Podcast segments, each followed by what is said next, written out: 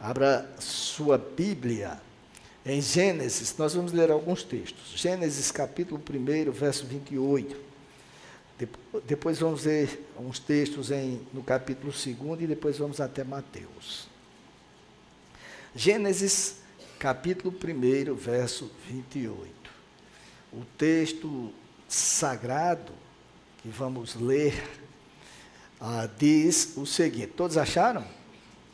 Amém? Então o texto sagrado diz o seguinte: E Deus os abençoou e lhes disse: Sejam fecundos, multipliquem-se, encham a terra e sujeitem-na.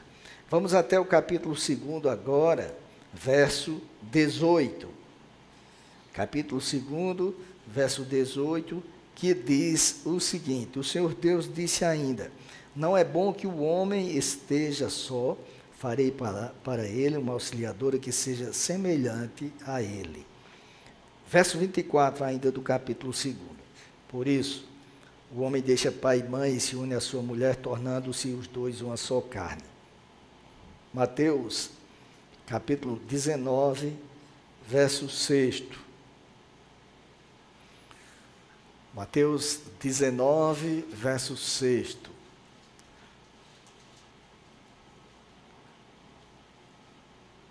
De modo que já não são mais dois, porém uma só carne. Portanto, que ninguém separe o que Deus ajuntou. Pai, outra vez rogamos a Ti que nos dê a graça de compreender a Tua palavra e não apenas isso, mas vivenciá-la. Faça aquilo que eu não posso fazer. Eu oro no nome de Jesus. Amém. Nós estamos ainda naquela série que é intitulado o seguinte: O que a Bíblia diz? E aí a Bíblia diz muitas coisas sobre tudo. É, a, hoje a gente vai ver um pouquinho sobre o que a Bíblia diz em relação ao matrimônio. Como nós não estamos numa palestra para casais, estamos vendo o que a Bíblia diz e orienta a igreja, então, obviamente, esta prédica, ainda que que breve, uh, tem o condão de orientar tanto casados quanto solteiros que buscam, sonham, querem constituir uma família de acordo com a palavra de Deus. Ah, o plano de Deus, queridos, plano de Deus para a humanidade, de uma forma geral, é que o homem, e homem aqui falo eu no sentido da raça humana, é que o mundo está muito chato e o cara hoje em dia, para ser politicamente correto, tem que dizer eles e elas. É, mas, como eu sou dos tempos antigos, eu entendo que vocês entendem o que eu quero dizer. Ah, o homem aqui tem o sentido de raça humana. E a, o plano de Deus é que, de uma forma geral, é que a raça humana deve ter em seu projeto de vida o desejo de constituir uma família de acordo com a vontade dele. Família, casamento, é, são institutos que foram criados por Deus. Não surgi, surgiu com o direito romano. O direito romano regulamentou, mas o propósito, o projeto surgiu no coração de Deus. E o texto que nós lemos de início, Gênesis capítulo 1, verso 28, deixa claro que esse propósito geral de Deus para a humanidade, porque nós lemos que ele diz assim: sejam fecundos e multipliquem-se. Ah, ah, este propósito geral de Deus para a humanidade, esse propósito geral, ah, tem o condão de, ah, de acordo com a vontade dele, ser bem administrado. E para ser administrado tem que ter pessoas capacitadas para isto. Pessoas que de fato estejam de acordo com a vontade de Deus e exerçam a função para a qual foram capacitadas pelo Senhor. Ontem pela manhã estávamos nós e Débora ministrando uma palestra no encontro de jovens com Cristo e o tema era diálogos entre pais e filhos. E nós estávamos mostrando a importância de os filhos honrarem os pais, como manda a palavra de Deus. Por quê? Porque os pais foram colocados na vida dos filhos como representantes de Deus para cuidar dos filhos. E Deus deu esta missão a eles. Ah, para cada projeto de Deus, Ele dá responsabilidades e capacita pessoas, incumbe pessoas de assim procederem. Então, esta missão que Deus deu para que as pessoas ah, sejam fecundas e se multipliquem, ah, não dá para ser feita somente com um homem, como ele criou. E para isso ele deu para o homem e a mulher. Não que ela tenha o objetivo apenas e tão somente de ser reprodutora, como ensinavam os antigos. Não é isto que eu quero dizer de forma alguma. Mas é, ah, ele diz assim, na, na, na, tradução que nós lemos, ele diz ah, no capítulo 18, capítulo segundo verso 18 de Gênesis, que faria para o homem uma auxiliadora que fosse semelhante a ele. Mas no texto original, a palavra usada é adjuntora, que vem de adjunto, ou adjunto vem de adjuntora, vem de, estar, de ser contigo, de estar junto, de, de ser ah, ah, próximo, colado, pegado, unido, como eu falei. Então, ah, não dava para ser e isto é importante ser dito porque nós temos vivido dias em que a, o plano de Deus tem sido interpretado de forma diversa do que está na palavra dele. Famílias, segundo a palavra de Deus, e nós somos cristãos, e portanto temos que seguir a Bíblia, é a nossa regra de fé e conduta. Famílias de acordo com o projeto de Deus, são constituídas a partir de um homem e uma mulher que são unidos pelo Senhor. Ponto. Pode ter a lei que diz diferente, pode ter tribunais que dizem diferentes, interpretam diferentes, mas nós, como cristãos, temos como regra de fé e conduta a palavra de Deus. Por isso que quando ah, Moisés narra o episódio da criação da mulher e da entrega dela ao homem, como consta na palavra do Senhor, ele disse as célebres palavras. Moisés fez a seguinte conclusão, no verso 24 do, do capítulo 2 de Gênesis, que nós lemos. Por isso, o homem deixa pai e mãe e se une à sua mulher, tornando-se os dois uma só carne. Quando Moisés escreveu isto, meus amados, quando Moisés disse isto, estava dizendo, em outras palavras, as pessoas devem ter um projeto de vida que inclua o deixar a casa dos seus pais, o pátrio poder para se unirem a outra pessoa do sexo oposto, para darem sequência ao plano de Deus, que é multipliquem-se quando a, a humanidade vai se multiplicando, e isto ocorre de acordo com a vontade de Deus, e isto ocorre de acordo com o projeto de Deus, o mundo vai conhecendo Deus.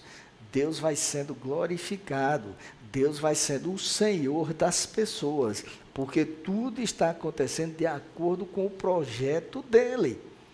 Quando acontece de forma diferente daquilo que ele projetou, vão ensinar tudo menos sobre Deus não o Deus da Bíblia. Agora, se esta união existir mesmo entre homem e mulher, mas não for com a pessoa certa, com a pessoa que venha a somar, a ser uma, a ser adjunta. Não adianta. O propósito de Deus estará maculado, estará comprometido. Então, falo primeiro para os jovens. Os jovens que aqui estão, solteiros, que desejam constituir família, é, devem entender que se o plano é de Deus, se isso, isto surgiu no coração de Deus, então você deve depender de Deus. No, e eu digo isso no momento da escolha da pessoa com quem pretende casar. Porque a pessoa deve ter, sim, como plano a construção de uma família, mas o plano não deve ser isto, este simplesmente. O plano deve ser constituir uma família, casar de acordo com a vontade de Deus, com a pessoa certa pelas razões certas. Agora o problema é como saber. E aí eu não vou dar nenhuma receita porque não sou eu, a gente vai ver aqui na Bíblia. Mas como entender que aquela pessoa é a pessoa certa? E a primeira coisa que uh, nós devemos ter em mente é exatamente isso, isso que eu acabei de dizer. É, uh, deve orar e orar muito para que a vontade de Deus seja feita. Porque para que a vontade de Deus seja feita, eu tenho que me colocar na dependência dele. Tenho que esperar nele. Nós vivemos um tempo, queridos, muito difícil e muito fácil ao mesmo tempo. É, a gente vive o tempo da internet, a gente vive o tempo das coisas rápidas. Agora estamos vivendo o tempo da internet 5G. Você ia baixar um filme antigamente com 4G, uma hora, uma hora e meia para baixar. Agora você leva segundos, dependendo do filme, ou minutos. Tudo muito rápido e tudo muito bom. Você está com fome, Nada que um forno micro-ondas não resolva em 3, 4 minutos. Né? Você quer ir daqui para uh, ah, o Catolé, não tem que ficar esperando um ônibus passar, olhar coisa. Você pode chamar um Uber, um aplicativo, e aí com poucos minutos ele vai estar aqui, daqui a 10, 15, 20 minutos você já estará no Catolé. Você quer ir para São Paulo? Nada que um avião não lhe deixe lá no mesmo dia. Antigamente as viagens duravam dias em Paus de Arara. Tudo ficou muito fácil. Mas, e eu já disse isso aqui em outras oportunidades, mas ah, esta rapidez tirou algo que o tempo exerce sobre nós. O tempo tem uma função didática sobre nós que é de saber esperar, saber o tempo certo. Então a gente está agora assim, oh Deus, eu quero isso. Não saiu, vou resolver. Vai do meu jeito. Bom é o ditado que diz, que é bem feito, faça você mesmo. E aí a turma não está mais esperando em Deus. E outra coisa, além de orar pela vontade de Deus, você deve orar pela vontade de Deus, não pela sua vontade. Porque tem gente que diz, Senhor, me dá aquele ali, me dá aquela. Mas tem namorado, tira a vida dela, Senhor. Faz com que ela morra, qualquer coisa. Eu quero a minha vontade. E isso que eu estou dizendo não é brincadeira, não. Aconteceu aqui em Campina Grande. A mulher chegou para o pastor e disse, pastor, eu estou apaixonado por, apaixonada por um homem que é casado. Queria que o senhor orasse por mim. Vamos, irmã, vamos orar para Deus tirar isso do seu coração. Não, eu quero que o senhor ore para a mulher dele morrer. Para ele ficar viúvo. Então, a primeira coisa é isso, ore pela vontade de Deus, jovem. Ah, está demorando muito. Não se preocupe, não. Você ainda está jovem. Segunda coisa, ah, ore para que e ore e observe se essa pessoa que você tanto pede a Deus e que agora apareceu na sua vida como o príncipe encantado que aparece numa, num cavalo alado, bonito como eu, por exemplo, assim, se esta pessoa tenha uma vida de acordo com a palavra de Deus, porque palavras apenas não resolvem. Pessoa envolvida na igreja, membro da igreja, ah, envolvido, às vezes ah, com vários ministérios, tem o dom da palavra. Mas será que aquilo que ela fala, a gente vê na vida dela? Será que ela coloca em prática aquilo que prega? E as atitudes revelam quem as pessoas são. E às vezes as pessoas ficam meio que cegas. Não, mas Deus vai trabalhar. Deus vai mudar. Eu creio em Deus. E sei que Deus pode mudar. É verdade. Não estou dizendo que não. Mas você precisa entender que Deus muda quando a pessoa de fato está submetida à vontade dele. E se a pessoa não está submetida à vontade de Deus? Se a pessoa não quer saber do Senhor, embora seja um religioso, se a pessoa ah, não tem interesse nenhum em fazer aquilo que a palavra de Deus diz, então caia fora, pule fora, peça para Deus tirar isso do seu coração, que é melhor você ir para o céu sozinho do que casar e ir para o inferno junto com o outro. Simples assim. Outra coisa que eu quero dizer é que nós precisamos observar, vocês precisam, porque eu já casei, então não preciso mais. Vocês precisam observar se aquela pessoa honra aos pais. A Bíblia diz em Efésios capítulo 6, versos 1 e 3: Filhos, obedeçam a seus pais no Senhor, pois isto é justo. Honre o seu pai e a sua mãe, que é o primeiro mandamento com promessa, para que tudo corra bem com você e você tenha uma longa vida sobre a terra. Então, se você percebe que, é uma, que aquela pessoa é rebelde em relação aos pais, desobediente, trata mal, não atenta para o que eles dizem, para as prescrições deles. Enfim, é melhor você fugir dessa pessoa, porque ela pode ser a razão para a sua vida sair dos trilhos. Todo bom filho é bom marido, é bom pai, mesmo que não seja religioso. Toda boa filha é boa esposa, é boa mãe. Mesmo que não esteja na igreja. Eu não estou dizendo com isso que tem que ir buscar fora, porque a palavra de Deus diz que não deve haver a subsunção a um julgo desigual. Então, o que nós temos que entender é o seguinte: nós não temos que buscar alguém que viva na igreja apenas. Se, nós não temos que buscar alguém que conheça a palavra de Deus apenas. Isso é como esses momentos de eleições que nós temos. Aparece na época de. de e para que ninguém pense que eu estou falando deste momento, então vou falar de momentos passados. Na época em que tem eleição para vereador, para prefeito. O cara chega na igreja, meu irmão, a paz do Senhor. E aí a palavra de Deus é fiel mesmo. Eu estava na, na uma vez no escritório, queridos, e chegou um rapaz lá e disse assim, ah, eu queria falar com o senhor. Pois não, o que é? Rapaz, olha, eu, eu, eu tenho, ó, tá vendo? Começou a tirar certificados. Tenho o curso de, de segurança, tenho isso, tenho aquilo, mas estou desempregado porque esse governador aí editou uma lei e tal, e eu estou desesperado. E eu pensando, rapaz, isso é golpe. Mas o cara lá, tal, tal, tal, enfim, o cara conseguiu me convencer e levou dinheiro meu. Eu dei lá uma coisa para ele.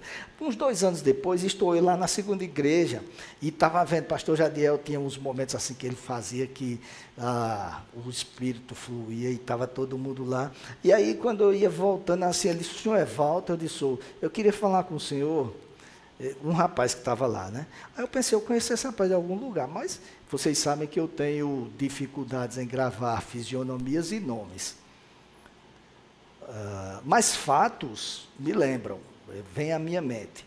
E aí ele entrou lá no meu gabinete dizendo que bênção, né? Ou oh, como o Espírito de Deus é maravilhoso e tal, tal. Passou uns cinco minutos exaltando Deus. Aí disse, mas o que me traz aqui é porque, olha. Aí, aí eu olhando para ele, né? Ele disse, Está vendo aqui, eu tenho curso de segurança. Aí começou a tirar. Ah, rapaz, eu te conheço. Conhece, conhece, de qual igreja? Não, não é na igreja não. Você já esteve lá no escritório assim, ah, tá, tá bom, a paz do Senhor, e foi embora. Foi desmascarado. Então tem pessoas que dizem aquilo que a gente quer ouvir. Tem candidato a vereador que chega numa igreja, ele louva ao Senhor, ele ergue as mãos tal. Aí ele sai da igreja, ele vai lá bater bombo, lá num, num, num, num, terreiro qualquer lá, e lê, lê, lê, lê, aquela coisa toda. Então, assim, não é o que a pessoa diz, é o que a pessoa vive. A mesma coisa em relação à constituição de um lar. Nós temos que uh, ver o que a pessoa faz no dia a dia, como é o relacionamento dela com a família, como é o relacionamento dela ah, no dia a dia em relação a Deus. Não é apenas o que eu. Eu sempre disse lá em casa para as meninas o seguinte: quando vocês forem namorar, quando chegar a época, isso elas eram pequenas, mas eu já dizia isto. Quando chegar a época de vocês namorarem, olhem algumas coisas. Aí eu dizia, disse, eu dizia várias dessas coisas, com exceção de uma que não está na Bíblia, mas eu dizia que muitos aqui sabem. Então eu dizia assim: olhem se são bons filhos, olhem se são cristãos, enfim, no final tinha a minha exigência, né? Olhe se é raposeiro, porque se for do outro não entra aqui em casa. Aí no dia que Mateus veio falar comigo para namorar com Débora Cecília, eu falei com ele e tal, aquela coisa toda, e eles disseram que estavam orando, eu disse, olha, você está dizendo que está orando aí? Eu acredito. Agora, se você começar a namorar com ela e você vê que ela não não é o que você queria, você não que o seu sentimento não é o sentimento que você está sentindo, não faça ela sofrer, não, acabe. Porque se você fizer ela sofrer, eu vou fazer você sofrer. É, e aí, por fim, eu disse assim: agora diga uma coisa, diga, qual é o time que você torce? Ele virou raposeiro na hora, mas nunca foi no estádio, então, então ele disse que era. Né? Ele disse que era, mas não vive. Não vive. Né? Não vive aquilo. Então a mesma coisa é com relação ao relacionamento com Deus. Esse outro, que é o irmão dele, também fica. O cara nasceu lá em Petrolina, não tem nem time lá em Petrolina. Né? Aí vai querer dizer que é raposeiro, vai querer enganar a mim. Não engana a mim, vai enganar a Deus.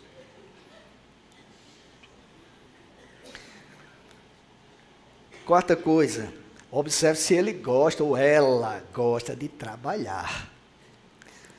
A Bíblia diz em 2 Tessalonicenses capítulo 3, verso 10 o seguinte: se alguém não quer trabalhar, também não coma. Simples assim.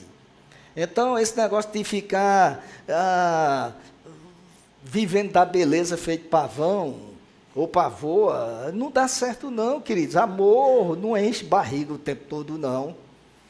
É, é necessário que. A, quando Deus, o trabalho não é, o trabalho não é fruto do pecado, como as pessoas ensinam. Deus criou o jardim, plantou o jardim no Éden, botou o homem lá, e a Bíblia diz, botou lá para que ele cuidasse, para que ele trabalhasse, em outras palavras, lá. É, depois, com o pecado, aí Deus disse assim: você vai comer do suor do seu trabalho, porque antes não precisava ralar tanto, mas tinha que trabalhar. Então, trabalha algo divino.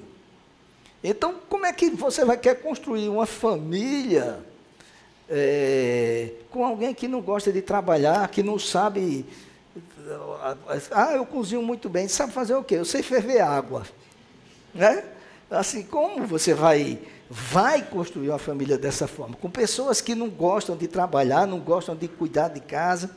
Enfim. E por fim eu queria dizer. Por fim não, porque eu ainda quero dizer outra coisa, mas é, você precisa observar se essa pessoa prioriza o Deus eterno. Porque tem gente que prioriza os planos delas. Tem gente que diz assim, primeiro eu, segundo eu, terceiro eu, quarto eu, se sobrar um tempinho eu dou para Deus. É por isso que tem gente que não prioriza a leitura da Bíblia, não prioriza a oração, porque vai, vai orar quando ele está com sono, na hora de dormir, hora deitado já assim, vai ler a Bíblia deitado. Quando ele lê o primeiro versículo, ele adormece. Desculpem. Ah, é necessário que você observe se Deus é a prioridade na vida dessa pessoa. A Bíblia diz em Mateus capítulo 6, verso 33: Busquem em primeiro lugar o reino de Deus e a sua justiça, e todas estas coisas lhe serão acrescentadas. Observem.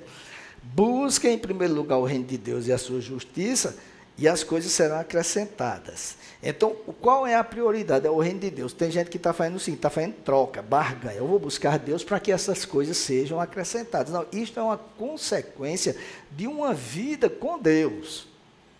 De uma vida que Deus é a prioridade, que a vontade de Deus é aquilo que de fato nós queremos fazer. Porque quando a gente não faz, a gente sofre e as pessoas sofrem conosco. Simples. Eu estudei a vida toda com um objetivo. Eu queria ser juiz. Queria ser juiz e Deus me chamando para o ministério. Não vou. Não vou. É, focado naquilo. Porque o cara, quando é novo, também, às vezes, é, ele acha que sabe mais do que Deus. Até o dia que eu digo, Deus, não dá mais para desobedecer. Não dá mais. Até porque Deus não me deixava em paz. A realidade é essa. Né? Então, ah, mas enquanto eu não obedeci, minha família sofreu. E outras pessoas sofreram, porque, ah, por exemplo, ah, às vezes a gente não percebe isso. Quando Abraão é, mentiu dizendo que Sara não era esposa dele, Deus fez com que todo mundo que tivesse lá ficasse estéreo. Quer dizer, por causa da mentira de uns, outros sofreram. Quando aí eu, eu falei o seguinte, eu vou fazer um concurso público para advogado, ah, vou ficar com uma verba garantida e fico estudando para chegar no, no, que eu queria. Eu fazia concursos, teve concurso que tinha dez vagas, eu fui o quarto. Quando chegava no terceiro, não nomeava mais ninguém, ou seja, quem estava depois de mim dançou. Simples assim.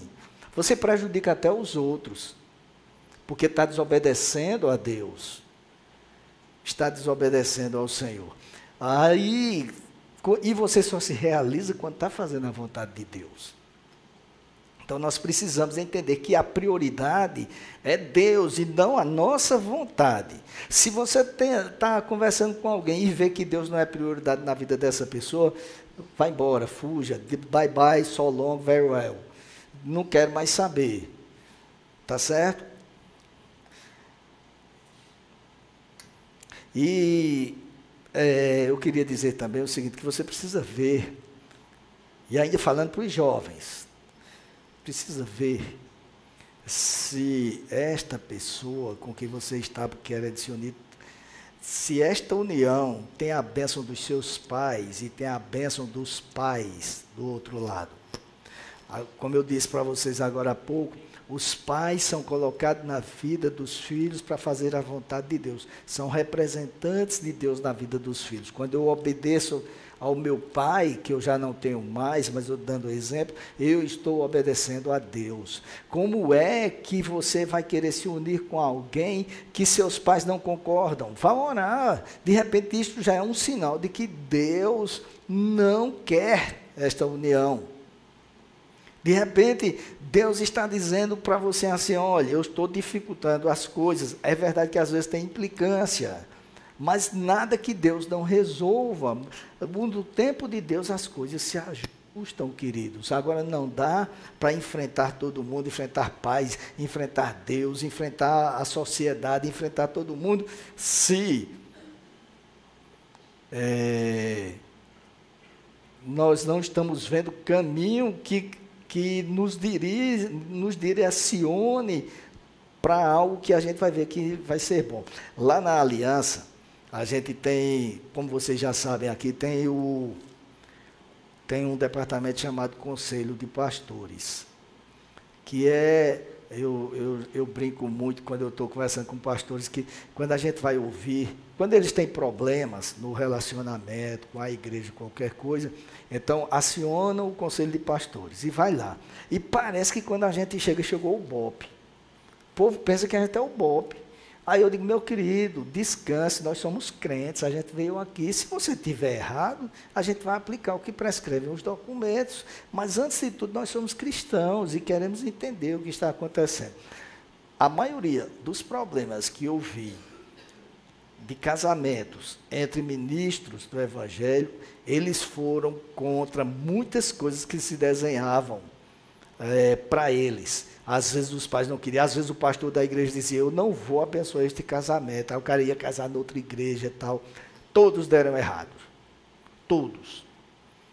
Por isso que eu digo aqui, eu não caso aqui na igreja se eu souber que os pais não são favoráveis. E quando os jovens daqui arrumam um namoro que eu descubro, que eu vou conversar, eu pergunto lá, o que é que seu pai está dizendo disso?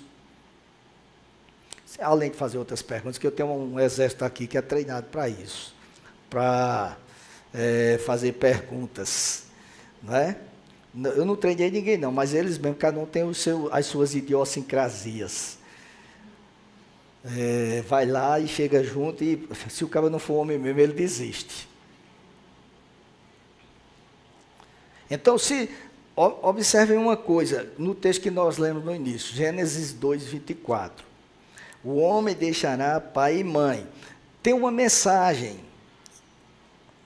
Eu vou dizer implícita, para mim ela é clara, mas vamos dizer que seja implícita nessa afirmação de Moisés. Se a pessoa vai deixar pai e mãe, é porque até aquele momento ela está debaixo do pátrio poder. Até aquele momento ela vive sob a responsabilidade e orientação dos pais. Então, é necessário que eles abençoem para que a pessoa saia. Se não, queridos, é melhor você não insistir, porque sua vida vai ser um inferno. Então, eu queria também dizer uma coisa aqui, talvez não seja muito agradável, mas eu vou dizer.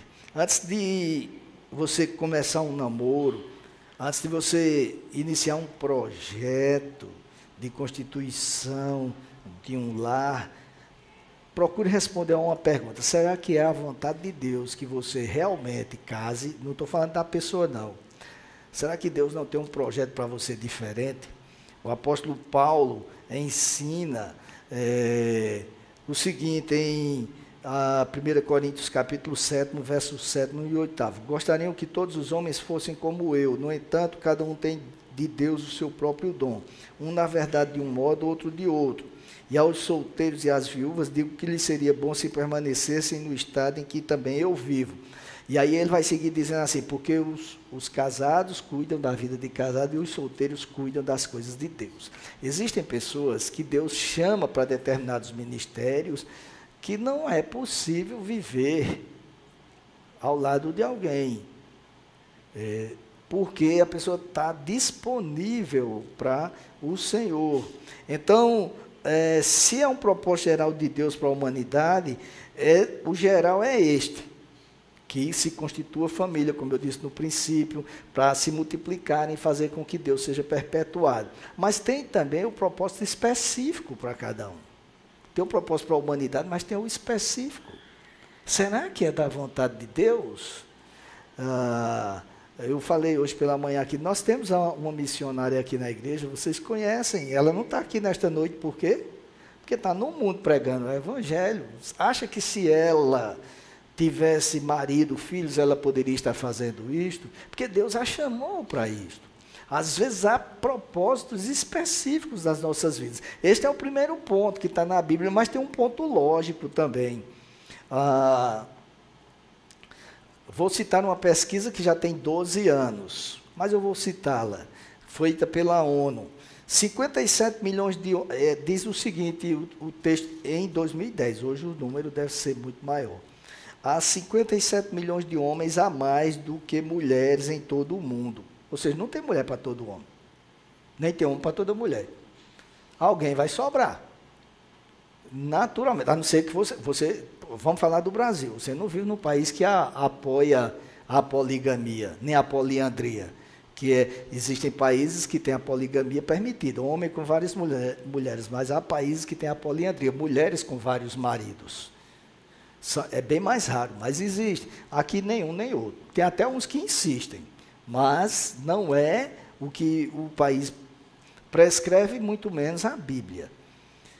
Há grandes diferenças entre regiões Porque enquanto faltam homens na Europa, eles são maioria na Índia. Então, dependendo do lugar onde a pessoa vive, dependendo do, do sexo, vai ter uma diferença. Fica claro que, que isto também pode ser um fator influenciador. E eu não fiz questão de citar o Brasil, nem trazer, porque senão ia um bocado de gente. Sim, pastor, mas aqui tem mais homem ou mais mulher. Não, vou citar.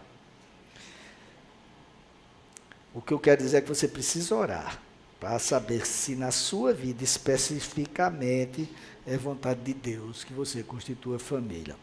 Mas, pastor, tem um detalhe: o senhor está falando para jovens, muitos estão faltando, mas eu estou aqui, eu sou casado, e agora?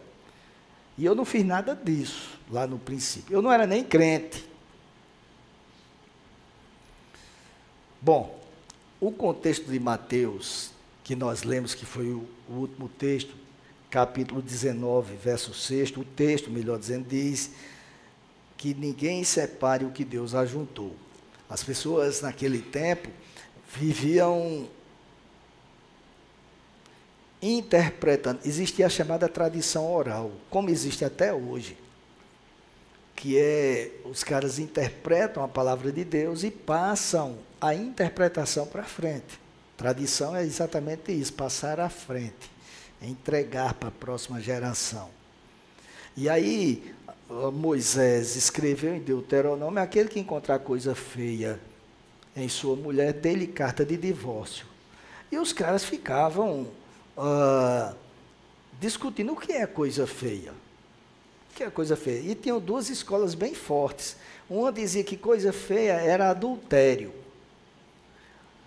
E outra dizia que coisa feia era a mulher que fosse relapsa, péssima dona de casa, que não cuidava do marido, não cuidava dos filhos.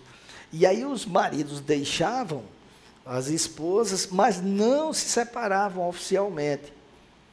Aí elas, muitas iam mendigar, enfim, sofriam. Então, para uh, regular a situação, Moisés legislou: aquele que encontrar coisa feia na sua esposa, dê-lhe carta de divórcio. E aí eles disseram isso para Jesus, Moisés mandou. Aí Jesus disse o quê? Moisés mandou por causa da dureza do vosso coração. Mas no princípio não foi assim, ou seja, o projeto original não é este. O que Deus uniu, não separe o homem, disse Jesus. Ah, então, o propósito principal é esse. Pastor, mas eu não olhei nada disto, tal. Queridos, nós precisamos entender que nós temos livre-arbítrio. Ou então, para que ninguém entenda o que eu quero dizer, nós temos livre agência. Já me disseram isso que uma vez que eu não deveria dizer livre arbítrio. Ou seja, eu não tenho livre arbítrio, por exemplo, é, para entender que eu sou pecador. É preciso que o Espírito Santo ilumine a minha mente para isso. Mas eu tenho livre arbítrio para escolher com quem vou casar. Eu tenho livre-arbítrio para escolher qual a profissão que eu vou seguir. Eu tenho livre-arbítrio para escolher onde eu vou morar. Então, o problema é que muitas pessoas acham que só foi Deus que uniu se Deus diz, é aquele ali, eis meu, meu servo Mário, que eu estou preparando uma varoa para ti, lá de Catolé do Rocha. Ivanilda vai te dar um trabalho medonho, mas eu estou preparando ela para ti. Não, queridos, a escolha é nossa. A escolha é nossa. E quando é que nós cumprimos o propósito de Deus, a vontade de Deus? Quando nós fazemos aquilo que está no texto que nós lemos em princípio: o homem deixará pai e mãe, se unirá a sua esposa, serão ambos uma só carne. Quando isto ocorre, quando eu saio da casa dos meus pais, ela sai da casa dos pais dela, eu cumpri a vontade de Deus. Se foi com a pessoa certa, isto precisa ser organizado. O, o remédio não é separar. E eu faço questão de dizer isso porque está ah, cada vez mais comum no meio da igreja do Senhor Jesus. as pessoas casam, se separam. Tem cantores por aí que a gente gosta, gosta, porque já vai no terceiro casamento. Tem líderes que já casaram mais de uma vez. E, e, não é porque houve adultério, não, porque Não deu certo incompatibilidade de gêneros. Olha que palavra bonita. Para sem vergonhice. O caminho é endireitar, adequar a minha vida, a vida dela, o nosso relacionamento à palavra de Deus.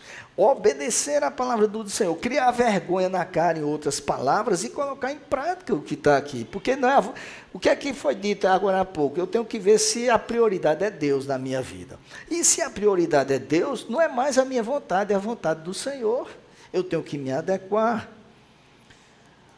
Então, quando diz o que Deus ajuntou, tem o sentido de a obediência ao projeto de Deus, e não de dizer assim, ah, Deus, Deus dizer, eu vou pegar esse daqui, vou juntar com aquele ali, pronto, está resolvido. Não é isto. O texto está dizendo que uma vez que o propósito de Deus foi cumprido, ou seja, as pessoas se casaram, não deve haver separação. Então, quem está unido, ah, eu me uni quando não era crente. Claro, tem as exceções, tem, mas são exceções. Exceções. Não regra geral. O casal que se uniu sem atentar para os princípios cristãos, para os passos que nós vimos aqui, sem ter tomado o cuidado necessário, sem ter dependido de Deus, deve comparar o seu relacionamento com a palavra do Senhor e começar a viver. É fácil? Não, não é fácil. Isto demanda muito tempo, paciência, muita oração, muita dependência de Deus e confiança de que Deus vai fazer o que, o que deve, o que nós precisamos. Vocês já viram quando. Porque o crente tem a linguagem dele para esculhambar com os outros, né? O crente tem a linguagem dele. Então você encontra uma mulher, diz, fulano, tudo bem, tudo bem. Como é que vai fulano? Só a graça já está esculhambando com o cara, já está, a, a, reputação dele já era. Ah, minha, aquela bênção, é para não dizer aquela cruzeta, aquela, enfim, pontinhos. Dependência de Deus, vontade de mudar, o que significa tomar vergonha. Vontade de fazer a vontade de Deus. Ah, Mamãe costumava dizer: pau que nasce torto morre torto. Mas no caso dos servos de Deus, o pau que nasce torto só morre torto se ele não quiser ser desentortado. Porque uma vez sendo servo do Senhor, é submeter-se à vontade de Deus. Quando as pessoas querem se endireitar, há possibilidade sim, porque Deus tem a solução para os defeitos de cada um de nós. Então, queridos, amados casais que já constituíram seus casamentos, alguns é, já rodaram um pouco, já andaram juntos, já comeram um quilo de sal juntos. Comer um quilo de sal junto dá trabalho, viu? Dá trabalho, leva tempo. Daqui que você acaba um quilo de sal, um casal, pode botar um ano ou mais aí e se for daquele que sai para trabalhar e almoça no trabalho, até esse quilo de sal vai demorar. Já andaram juntos um bom tempo. Lá em casa eu já comi uns quilos de sal com Débora. É, semana que vem nós vamos completar 30 anos de casados. Mas a gente aprende todos os dias. Todos os dias tem um aprendizado.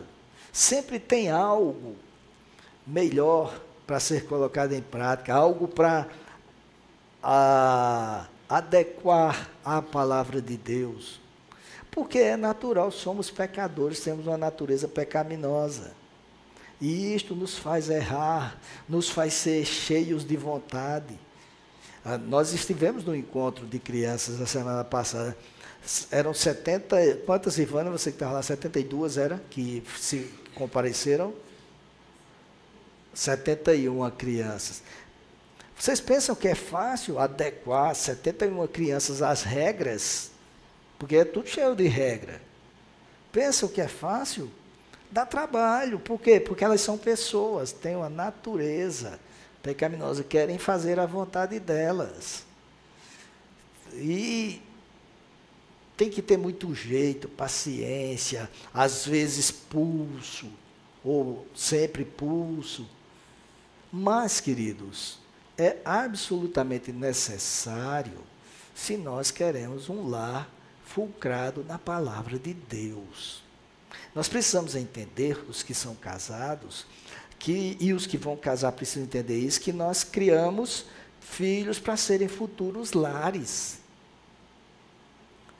E a palavra do Senhor diz, eu, outro dia eu disse aqui, não sei, na hora que estava consagrando um bebê, não sei para quem foi, mas eu, é, é, o provérbio, Provérbios 17, verso 6, diz assim: A coroa dos velhos são os filhos dos filhos. Ou seja, só nos netos é que nós vamos saber que fizemos o trabalho certo.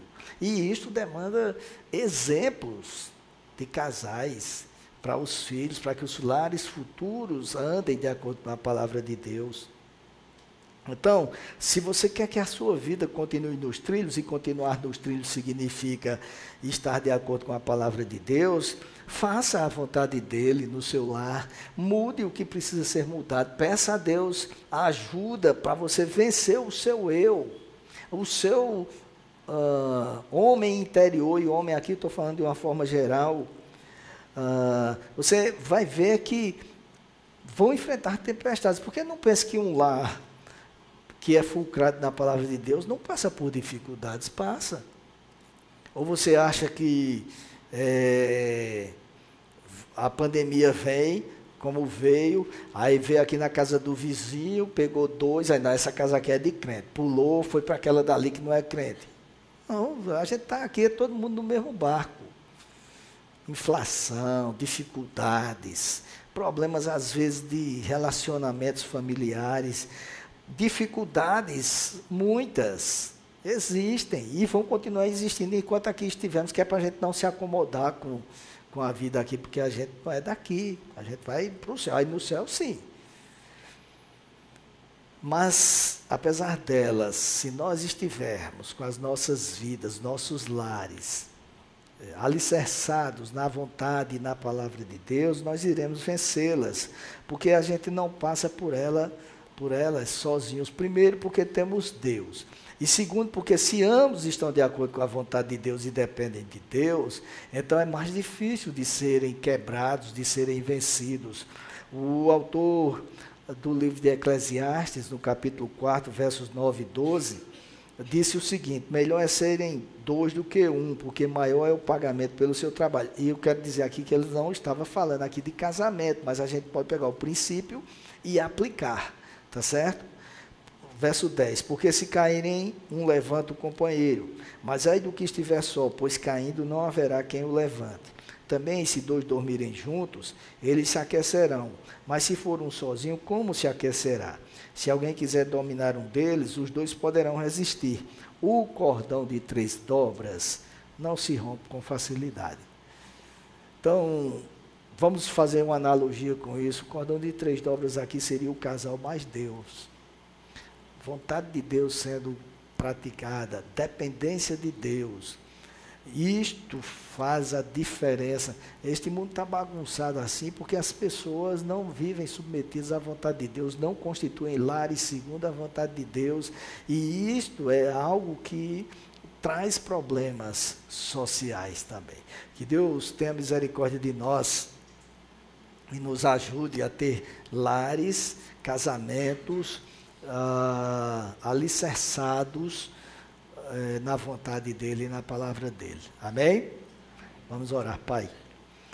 É, tu sabes todas as coisas, tu sabes o que queres de nós, e por isto mesmo é, tu colocaste tudo isto na tua palavra, revelaste para nós. Não é algo que foi feito por inferências dos homens. Não é algo que foi feito a partir de, de projetos de lei. Algo que surgiu no teu coração. E foi escrito para que nós nos submetêssemos como critérios para que a tua vontade nas nossas vidas se cumpra. Por isso, Senhor, eu te peço, os jovens que aqui estão, que pensam em constituir lares, que tu prepares para eles cônjuges segundo a tua vontade. que eles saibam esperar em Ti, que saibam buscar em Ti, que saibam submeterem-se submeterem à Tua vontade, Pai, com paciência, mas sempre fulcrados na Tua vontade.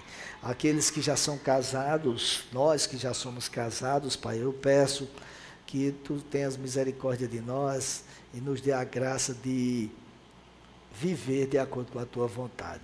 Nos relacionamentos há diferenças, há pensamentos divergentes, há vontades, individualidades, mas ainda assim, Senhor, se nós dependemos de Ti e canalizamos para Ti, nós podemos sim convergir para a Tua vontade. Nos ajude por meio do Teu Santo Espírito, para que nós sejamos exemplos para os nossos filhos e eles cresçam e se tornem cristãos e constituam lares cristãos para a honra e glória do teu nome. Supre as necessidades de todos, que não falte o pão, que não falte o vestir, que não falte o calçar, que não falte o teto. E sobretudo, Senhor, que não falte a tua presença e a tua vontade se cumprindo na vida de todos. É assim que oramos agradecidos, no nome de Jesus. Amém.